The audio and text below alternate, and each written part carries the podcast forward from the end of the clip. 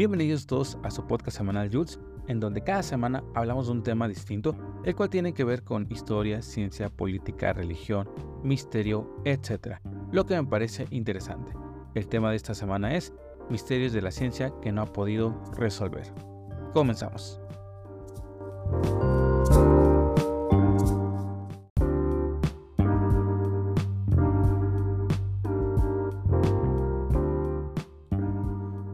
Fenómenos más interesantes y más intrigantes eh, de la física y de la ciencia hoy en día es la materia oscura.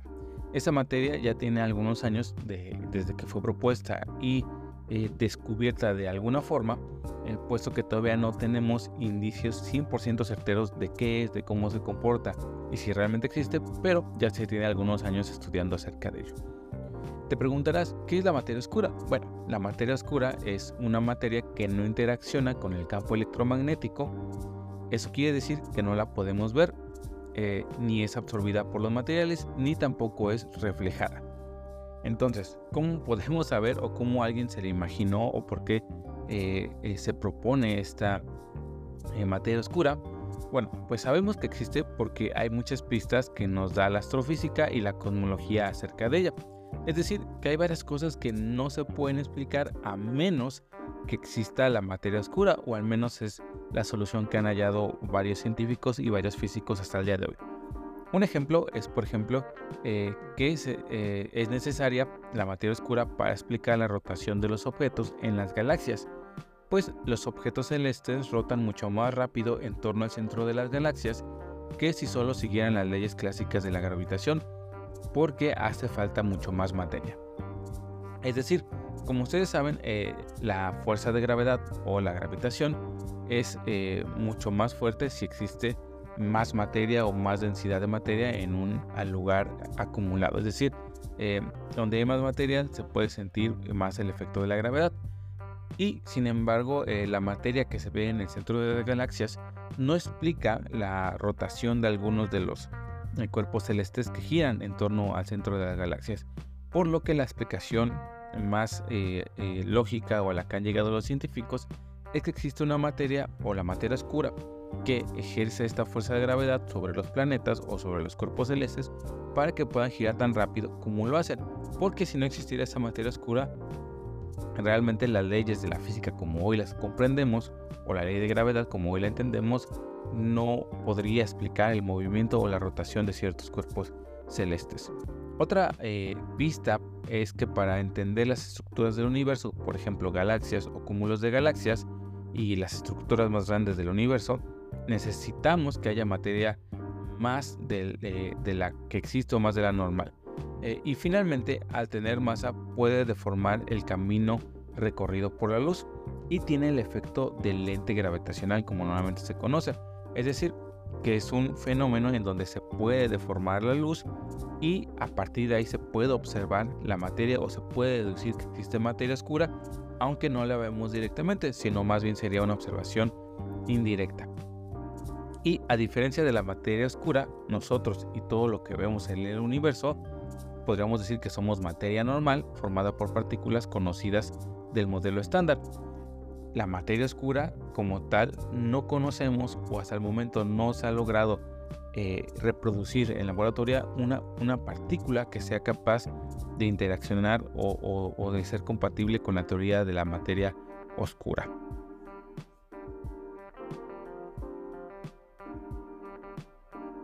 Y bueno, la explicación eh, a la que damos a estos fenómenos eh, es que además de la materia normal que normalmente conocemos, existe una materia oscura y fría a la que se desconoce, porque también debemos decirlo que hay otro tipo de materia oscura y es muy conocida ya desde el final del siglo pasado, que son los neutrinos, que pues básicamente son partículas que no interaccionan con nada eh, y que son como partículas fantasma por así decirlo, pero sabemos que están ahí porque se ha detectado.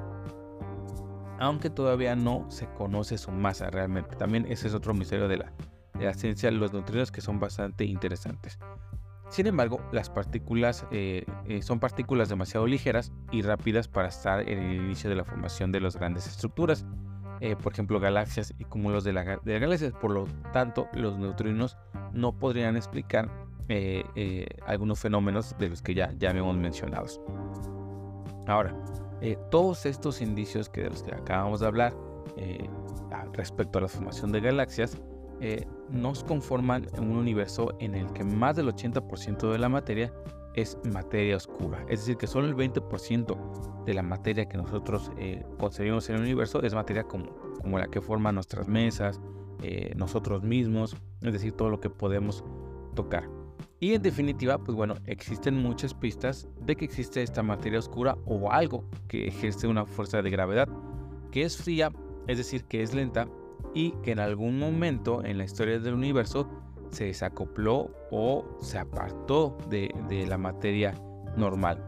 Pero pues desafortunadamente todavía no se ha encontrado nada y ni tampoco se ha comprobado al 100% que existe la materia oscura. Realmente hasta el momento todo es una teoría, pero es una teoría muy aceptada porque hay muchos fenómenos que se explicarían a partir de la materia oscura.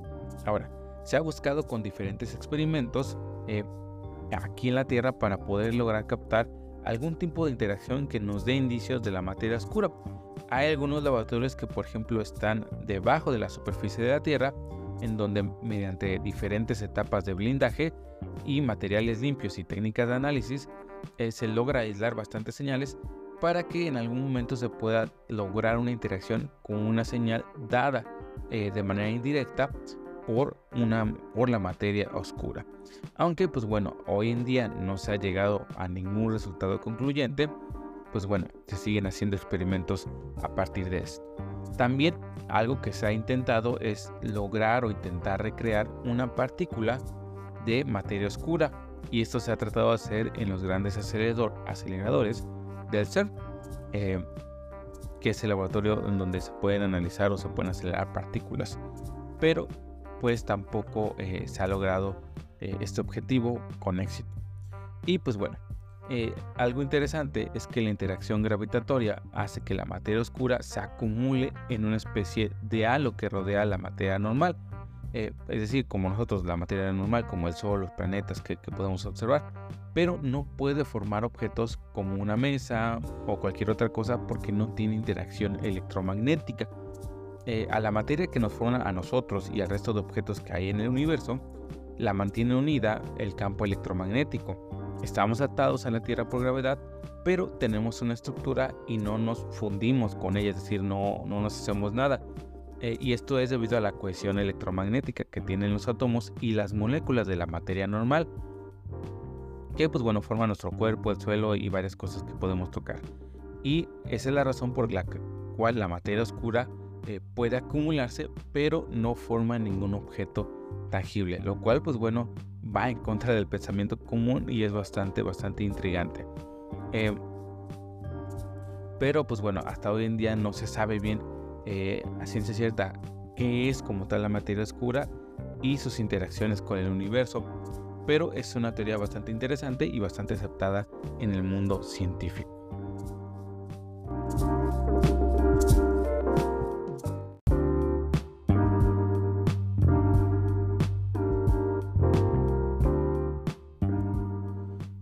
Vamos con el segundo misterio de la ciencia, el cual es el entrelazamiento cuántico. Y es posible que este sea el fenómeno más intrigante de la física cuántica y el que más se aparta del sentido común del ser humano. Pero para entenderlo vamos a hacer un poco de historia.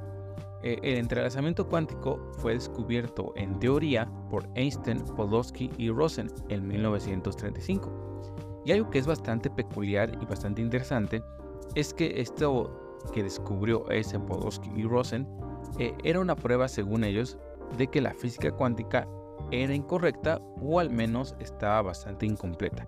Es decir, realmente lo que decían Einstein, Podolsky y Rosen es que si esto era cierto, esto del entrelazamiento cuántico era cierto, entonces era una muestra de que la física cuántica era, ah, era errónea en bastante de sus eh, afirmaciones. Sin embargo, es todavía más interesante que esto que planteó Einstein como un fenómeno absurdo y sin sentido fue lo que les dio el premio Nobel en física del 2022 a John Clauser, Alan Espet y Anton Seilinger. ¿Y por qué es tan interesante esto? Bueno, nosotros pensamos, eh, vamos a pensar en una partícula cualquiera, por ejemplo un electrón. Un electrón eh, posee varias propiedades físicas, entre ellas su masa, su carga eléctrica y su spin. Eh, y vamos a, concentrarnos en el spin. El spin de una partícula es un giro intrínseco, o al menos se puede ver de manera muy general de esa forma. Es decir, la forma en que gira un, un electrón. Y podemos imaginarlo como si la partícula fuera pues un planeta en miniatura, que rota alrededor del eje, es decir, así como el movimiento de rotación que tiene nuestra Tierra. Habitualmente se representa mediante una flecha que apunta a la dirección de avance de un tornillo, girando de la misma forma que la partícula. En el caso de la Tierra, sería una flecha a lo largo del eje de rotación de la Tierra y apuntando hacia arriba, es decir, hacia el polo norte. Y usando la rotación de la física cuántica, los dos estados básicos del spin sería un spin apuntando hacia arriba y un spin apuntando hacia abajo. Básicamente, básicamente una flecha hacia arriba y una flecha hacia abajo. Ahora, supongamos ahora que tenemos dos partículas, el electrón 1 y el electrón 2, ambas con un spin apuntando hacia arriba, es decir, con dos flechitas hacia arriba. Análogamente podríamos considerar un estado con los dos spines apuntando hacia abajo. Supongamos que, también ese es uno de sus estados. Ahora bien, según la física cuántica, el sistema de los dos electrones podría estar en, eh, en una superposición de ambos estados. En esta situación, las dos posibilidades conviven, es decir, podrían estar eh, con las flechas hacia arriba o con las flechas hacia abajo, es decir, eh, los espines hacia, hacia arriba o hacia abajo. Eh, eso es, este, es interesante y es lo que se llama un estado entrelazado, en el cual no es posible atribuir un estado del spin definido a ninguno de los electrones. Si medimos el spin de la partícula 1, podremos obtener una probabilidad del 50% de que sea hacia arriba o de que esté hacia abajo. Y lo mismo podríamos decir del spin del electrón 2. Eh, habría un 50% de posibilidad de que estuviera hacia arriba o estuviera hacia abajo. Y sí, yo sé que suena bastante em, confuso, pero pues bueno, así funciona la física cuántica. Ahora, a partir de esto viene un punto clave. Supongamos que podemos medir el spin del electrón 1 y obtenemos el spin apuntando hacia arriba, sin la flechita hacia arriba. Entonces, el estado deja de ser una superposición, ya que la posibilidad de que está hacia abajo, pues queda excluida porque ya sabemos o medimos que está hacia arriba. Por lo tanto, solo uno de los términos de la superposición anterior sobrevive, concretamente el término que está eh, apuntando hacia arriba. Ahora, este cambio del estado solo puede ser observado y se denomina colapso del estado y es un postulado de la mecánica cuántica en su formulación pues bueno más ortodoxa. El punto importante es que ahora el spin del segundo electrón ya no puede ser hacia arriba o hacia abajo con una probabilidad del 50%, ahora es hacia arriba con una probabilidad del 100%. Y sin embargo no hemos actuado de ninguna forma sobre él, es decir que nosotros no le hemos eh, ni siquiera observado. Esto está bastante interesante porque entonces quiere decir que las partículas están entrelazadas de alguna forma que no conocemos, tal que el spin o el cambio en una partícula influye sobre la otra sin necesidad de tener una fuerza que los conecten o una señal que los conecten, por así decirlo. Esta idea Einstein la repugnaba y decía que era totalmente errónea. De alguna forma, lo que, sucedía en el, lo que sucede en el electrón 1 ha influido instantáneamente en el estado del electrón 2 y esa misteriosa influencia se ha transmitido sin ningún soporte físico, es decir, sin alguna onda electromagnética, alguna fuerza, algo que pueda interactuar al mismo tiempo con las dos partículas. Además, las partículas podrían estar separadas por millones de kilómetros y el efecto se produce exactamente igual. Eh, parece una especie de telepatía entre los estados de los electrones y esto es lo que Einstein repugnaba profundamente y rechazaba, ya que parecía contradecir la teoría de la relatividad, pues según la teoría de la relatividad, eh, ninguna influencia física puede transmitirse a mayor velocidad que la luz.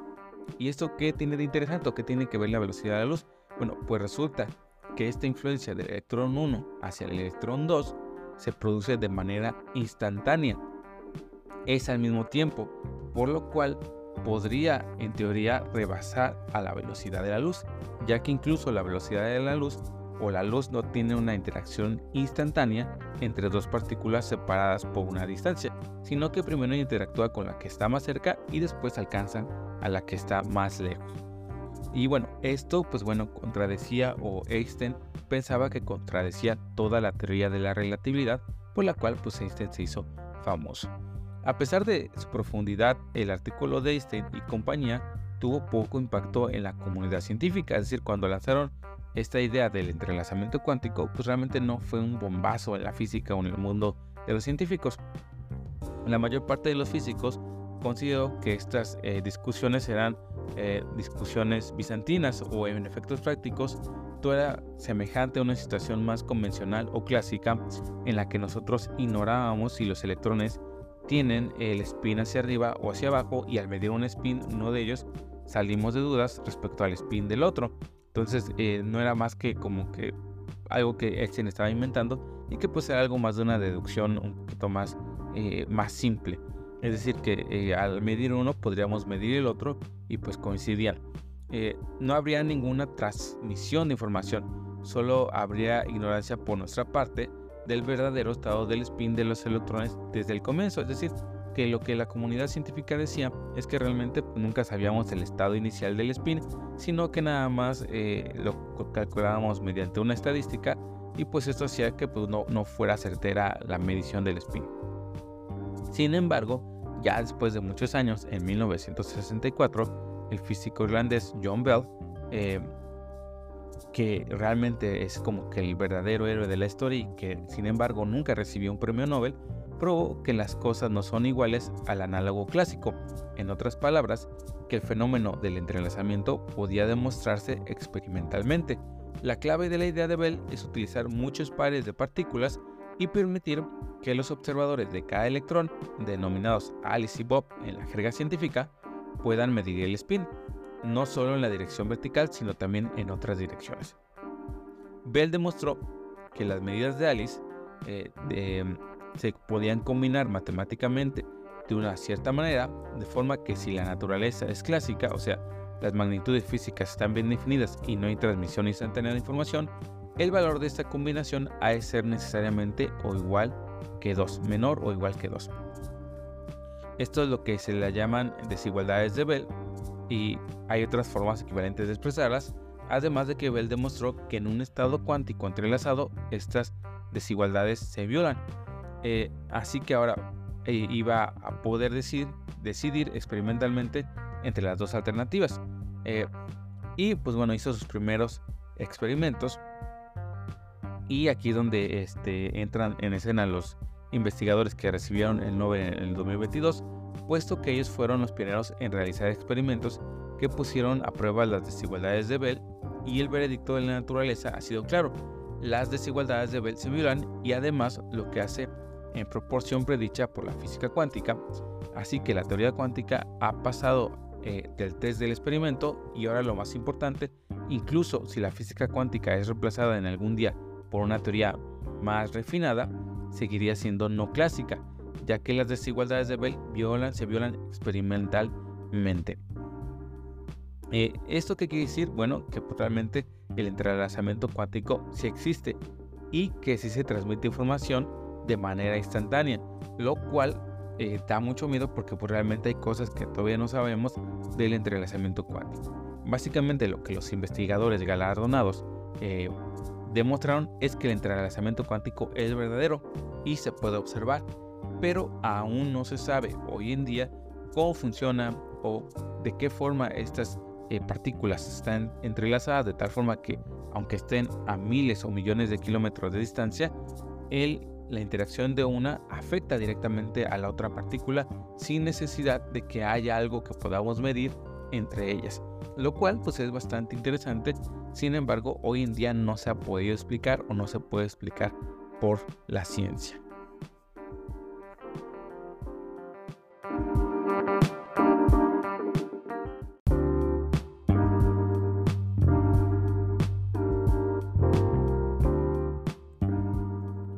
Y Ya por último, el tercer y último misterio de este episodio del podcast es el acantilado de Kuiper. Y eh, algo interesante es que también en nuestro eh, sistema solar todavía hay misterios sin resolver. Si viajamos a los confines de nuestro sistema solar, más allá de Plutón, vamos a ver algo que es muy extraño. Y es el centurión de Kuiper, una región llena de cuerpos helados y de la que proceden muchos cometas.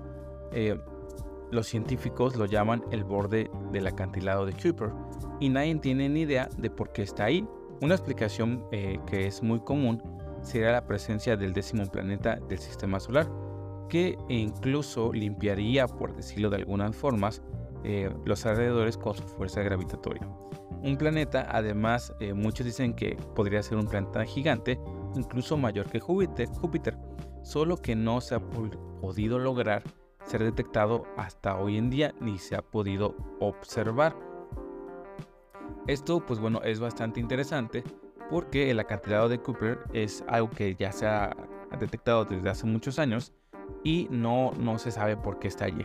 Eh, más allá de Plutón encontramos este cinturón compuesto por cientos de miles de, cometas de muchos tamaños y algo interesante es que la existencia de este eh, cinturón eh, fue descubierta o fue propuesta o adivinada por Gerard Cooper 30 años antes de que estos cuerpos celestes fueran observados por primera vez. Y en este fenómeno cósmico que le denominamos cinturón de Kuiper, em, la ciencia ha descubierto una peculiaridad, eh, ya que la densidad de los objetos que lo conforman decrece drásticamente en uno de sus extremos, lo que forma eh, algo así como un acantilado, el acantilado cósmico o el acantilado de Kuiper. Y se trata evidentemente de una anomalía ya que los cuerpos deberían permanecer compactos, de manera que los astrónomos han tenido que buscar alguna explicación. Y pues la respuesta más lógica pues sería la existencia de un planeta con la masa suficiente como para atraer con su gravedad a todos los cuerpos a su alrededor. A este planeta que todavía no se ha observado, pero que se ha propuesto teóricamente, ha sido bautizado como el planeta X. Pero algo más interesante pues es que no hay ninguna prueba em, eh, de su existencia real. No se ha observado y tampoco este, esta, esta formación extraña del acantilado de Kuiper sería una prueba suficiente para saber si existe el planeta X, que constituiría el, el, noveno planeta de nuestra Tierra.